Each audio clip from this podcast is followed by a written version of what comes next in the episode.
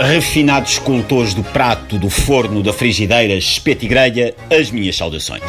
Eis que me encontro radiofonicamente convosco para partilhar o gosto pela molhanga, pelo conduto, pelo tempero. A comidinha é história com H grande, uma história viva, em especial quando o bife vem mal passado.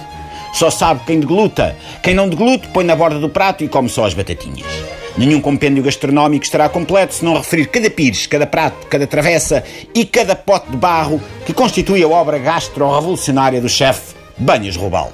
E nesse sentido, todos os manuais e almanacs estão incompletos porque nenhum o refere. Natural da Vila de Arrapanha da Coxa, conselho de Pata Furada, o criador da célebre sanduíche de rosca, superior exemplar da cozinha de fusão, em que a Bratwurst alemã se envolve promiscuamente com o fuzil italiano, a picanha brasileira, o pata a pequim e o panda fatiado, tem vindo a ser banido dos escaparates de forma sistemática pelos mesmos que idolatram Gordon Ramsay, os mesmos que gostariam de adotar um John Oliver, os mesmos que se pelam de Miaufa, de um Lubomir Stanisic. As razões para o sumiço mediático deste astro do panorama gastronómico recente não são óbvias, não são claras, não são claras em Castelo. Talvez que esse voltar de costas a banhas robal por parte da grande maioria da crítica especializada tenha tão somente a ver com o medo da novidade.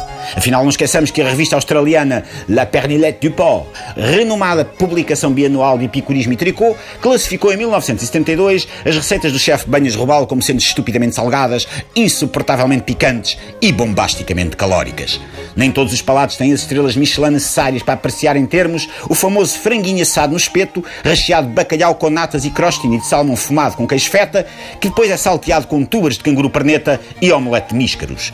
Ou essa pièce de resistência do chefe Banhas Robalo, que é a chanfana com bitoca cavalo, servida numa redução de 20 tinto de pacote, temperada com bife tártaro, jaquinzinhos fritos, puré de francesinha e cinco almôndegas fritas em gordura de foca bebê.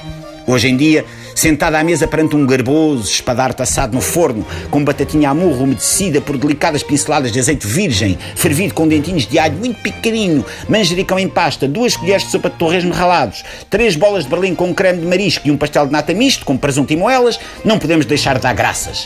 Impõe-se um agradecimento profundo a esse revisionista da cozinha dos dois hemisférios, Banhos Robal. Lamentavelmente, esse reconhecimento é coisa que tarda em chegar, salvo cada vez mais raras iniciativas individuais, tais como esta deste vosso amigo, que aqui se apralta e alambuza.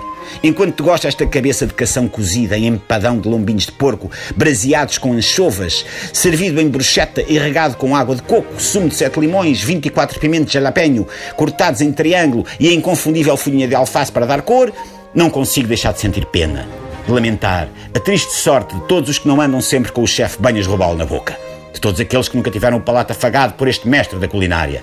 Por isso, despeço-me com um grande bem-aja, em especial a todos os que comem sempre uma sopinha no fim do almoço para aconchegar. Até amanhã, caríssimos lambões.